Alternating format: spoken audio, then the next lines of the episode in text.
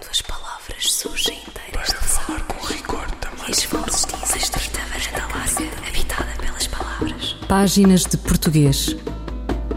Um programa de José Manuel Matias, realizado pela Universidade Autónoma de Lisboa. Uma estrita varanda larga, habitada pelas palavras. Para falar com rigor da máquina do mundo. Quando as palavras surgem inteiras das águas e as vozes dizem os nomes na casa da língua. 26 de setembro é o Dia Europeu das Línguas. A iniciativa do Conselho da Europa e da Comissão vem sendo celebrada desde 2001. Os cidadãos dos 46 estados do velho continente são encorajados a aprender mais línguas em qualquer idade, dentro e fora da escola.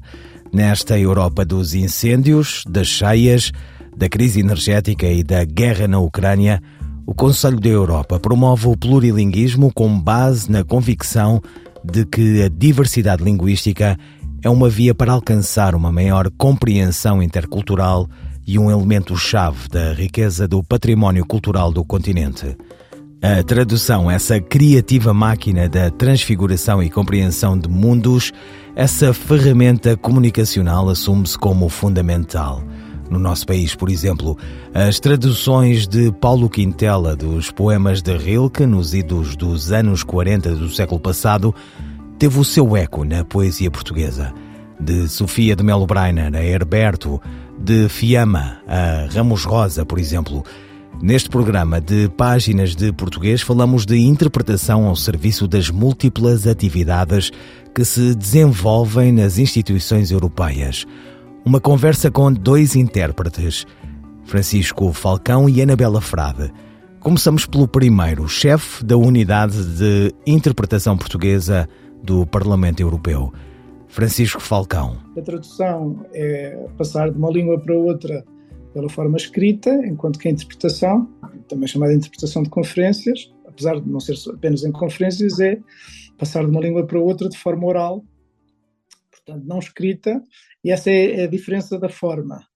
Eh, depois eh, há eh, outra diferença que convém destacar, enquanto a tradução é um, é um trabalho que por vezes demora tempo, à procura da palavra justa, da frase mais elegante, daquilo que corresponde de facto ao que está no original, a interpretação, seja ela consecutiva, seja simultânea, é marcada pelo imediatismo, isto é, temos que passar a mensagem o mais depressa possível, eh, mantendo o rigor, obviamente, mas não com a mesma preocupação do termo certo ou da frase muito bem construída, porque é um produto para ser consumido de imediato. Ou seja, há, há, menos preparação, entre aspas, não, não há tempo para haver uma reflexão assim tão grande. Há preparação, só que é feita a, a priori, isto é, o intérprete, eh, quando vai para uma reunião, tem que se preparar muito para no momento em que a reunião ocorre, em que surgem ou termos ou conceitos,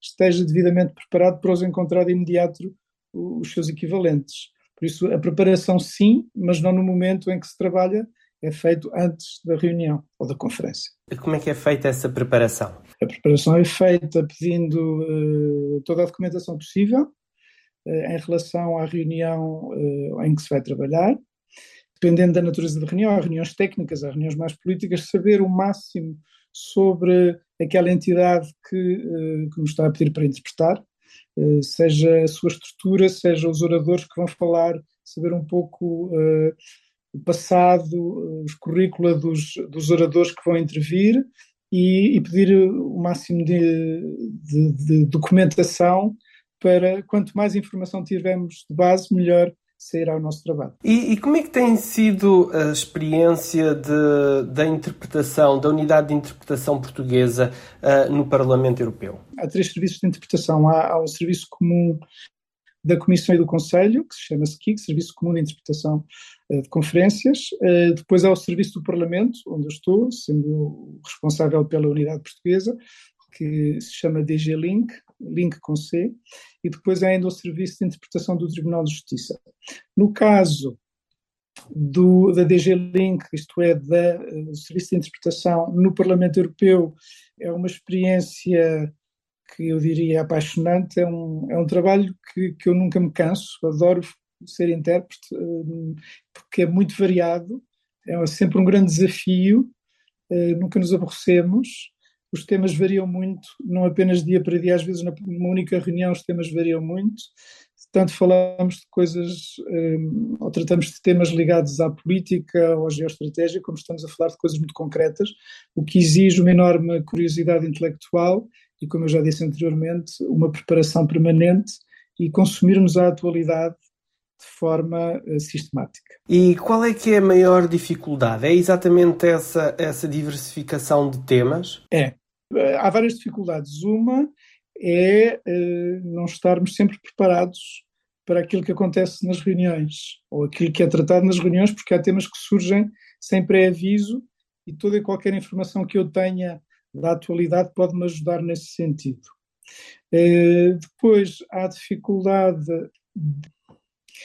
dos termos técnicos, de os oradores temos dificuldade em perceber foneticamente porque não articulam bem as palavras, porque não articulam bem as frases, porque na realidade o facto do, do, trabalho no Parlamento é um trabalho como em qualquer outro Parlamento, só que é multilingue, são 24 línguas que são faladas à partida, por vezes há convidados que ainda vêm falar outras línguas, e, e isso é, é, é mais que uma dificuldade, é um grande desafio, mas para o qual nós estamos preparados e que abraçamos com entusiasmo. Mas, uh, por exemplo, nem todos os intérpretes traduzem uh, das mesmas línguas para o português. acredito que tenham uns traduzem do francês para o português, ou do inglês para o português, ou do alemão para o português. Como é que depois acabam por, por fazer toda essa gestão? Na cabine estão duas ou três pessoas, dois ou três intérpretes. De língua portuguesa?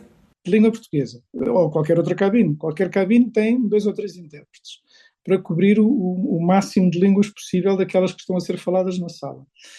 E depois a divisão do trabalho é feita ou por línguas ou por eh, 30 minutos cada um, porque está provado que, sendo um trabalho bastante intenso em termos cerebrais, eh, há uma queda considerável na concentração a partir dos 30 minutos. É possível trabalhar um pouco mais, mas uh, a partir dos 30 minutos uh, é necessário repousar a cabeça e o colega pega então no microfone e continua ele. Acompanhamos nessa altura a reunião, mas já não é interpretar. Uh, em relação às línguas, tendo duas ou três pessoas, já abarcamos um número considerável de línguas e cada intérprete que trabalha para o Parlamento tem, à partida, três a quatro línguas. Uns têm mais, há gente com cinco, há pessoas com seis línguas, há alguns casos raros com, com mais línguas ainda, mas espera-se que o intérprete que, que trabalhe para o Parlamento possa dominar de forma passiva, isto é, passar de outras línguas para português que domine pelo menos uh, três a quatro. O que exige não apenas um conhecimento aprofundado das línguas, da cultura, da mentalidade desses dos, uh, dos deputados que falam essas línguas, mas também uma, uma manutenção, isto é, uma, atualização permanente do que se passa nesses países, porque o Parlamento eh, fala, discute-se muito a atualidade e, portanto, é fundamental saber eh, a situação política, problemas que tenham ocorrido nesses, nesses países. Enfim, eh, obriga-nos a fazer também uma preparação a esse nível das nossas línguas de trabalho. E é fácil encontrar uh, intérpretes? Ora, esta é uma pergunta, ainda bem que me fez, porque vou, se me permite, vou vender o meu peixe não, não é fácil encontrar intérpretes, por, por, várias razões. Primeiro, porque é uma formação específica, que felizmente eh, temos um curso neste momento na Universidade do Porto, na Faculdade de Letras da Universidade do Porto, e que, com o qual nós colaboramos, e que forma intérpretes em, num, num curso de pós-graduação de um ano, o que acontece é que uma geração de intérpretes que chegou com a adesão, estamos a falar na, na segunda metade dos anos 80, início dos anos 90, está a chegar ao momento em que, em que deixam de trabalhar, em que partem para a reforma, e uh, estamos a precisar muito de intérpretes. Portanto, faço aqui um apelo a quem estiver interessado nesta profissão, que é uma profissão com futuro e é uma profissão em que quem entra na profissão fica, fica agarrado no sentido, é, ficamos muito apaixonados por esta atividade. Quem quiser abraçar a profissão de intérprete eh, pode, pode ir ver, há uma página no Facebook que nós lançamos no início deste ano, chama-se eh, Mais Português na Europa, onde tem vários vídeos onde explicamos não apenas qual, qual é as possibilidades para, para se formarem como intérpretes, como poderem vir a trabalhar, seja para as instituições europeias, seja uh, noutros mercados, porque de facto uh, há neste momento uh, na cabine portuguesa, na unidade portuguesa, mas também nas outras unidades, há uma falta de intérpretes e precisamos e daremos todo o apoio àqueles que estejam interessados para poder vir a, a, trabalhar para nós. Francisco Falcão, chefe da Unidade de Interpretação Portuguesa do Parlamento Europeu, sobre interpretação. Fulgurações do nosso idioma. Um apontamento da professora brasileira Edleise Mendes. A língua é poder? É. Oculto e desvelado, imposto ou aceite, ou procurado e tema A Língua, da Crônica de Adelaide Mendes. A dimensão da língua e da linguagem é a nossa porta de entrada para o mundo e o nosso modo também de nos dizer no mundo. Quem nós somos e como vivemos as nossas vidas são constituídos pela linguagem. Assim, ao nos referirmos a uma língua em particular, como o português, compreendemos a sua estreita relação com outras dimensões importantes da vida social, como a cultura, a ideologia e a política, por exemplo. Nessa perspectiva, as práticas de linguagem que desenvolvemos quando interagimos com o mundo são orientadas por essas outras dimensões e estruturadas por relações de poder, que se processam em diferentes níveis, desde o das políticas que são implementadas pelos governos e instituições civis, até o nível das relações individuais. Língua é poder. Na perspectiva das políticas linguísticas que são criadas pelos governos e outras instituições civis, uma língua pode ser fator de discriminação e de exclusão de outras línguas que com ela convivem, especialmente quando esta é língua majoritária e de prestígio social e político. Na CPLP, por exemplo, mais de 330 outras línguas dividem o espaço com o português e, de modo geral, não gozam do mesmo status político ainda que algumas delas sejam majoritárias em algumas regiões e países. Por isso, nesse contexto, muitos governos têm buscado desenvolver políticas mais inclusivas para as línguas nacionais de seus países, especialmente no âmbito da educação básica, compreendendo que elas podem ser a ponte para a construção de uma educação mais adequada ao perfil sociolinguístico de sua população.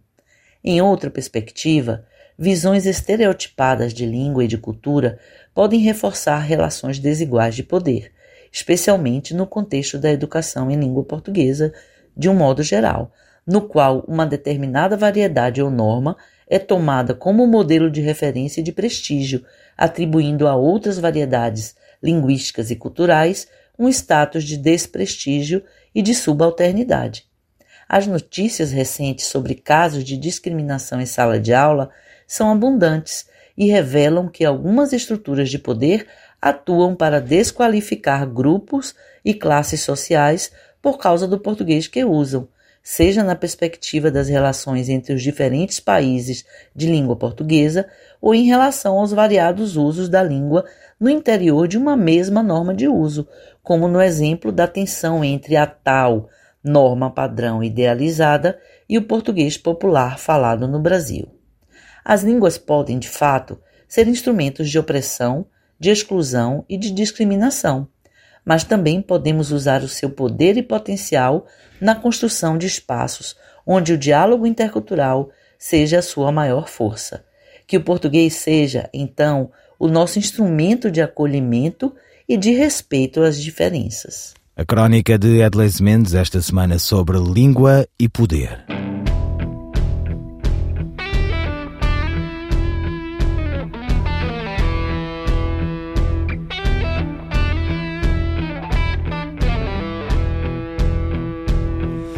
Sempre um tiro de partida que vai do berço ao fim da vida.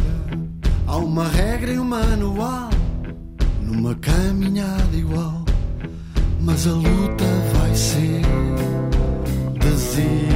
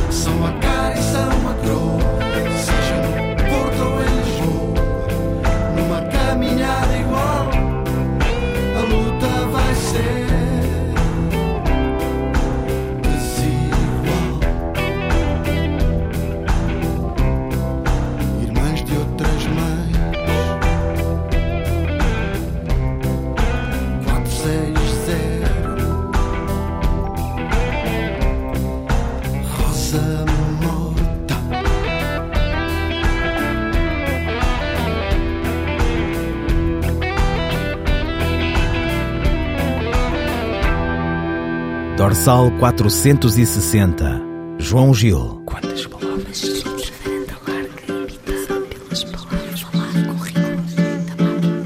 Voltamos ao Dia Europeu da Língua, que se assinala a 26 de setembro. Uma iniciativa do Conselho da Europa e da Comissão Europeia.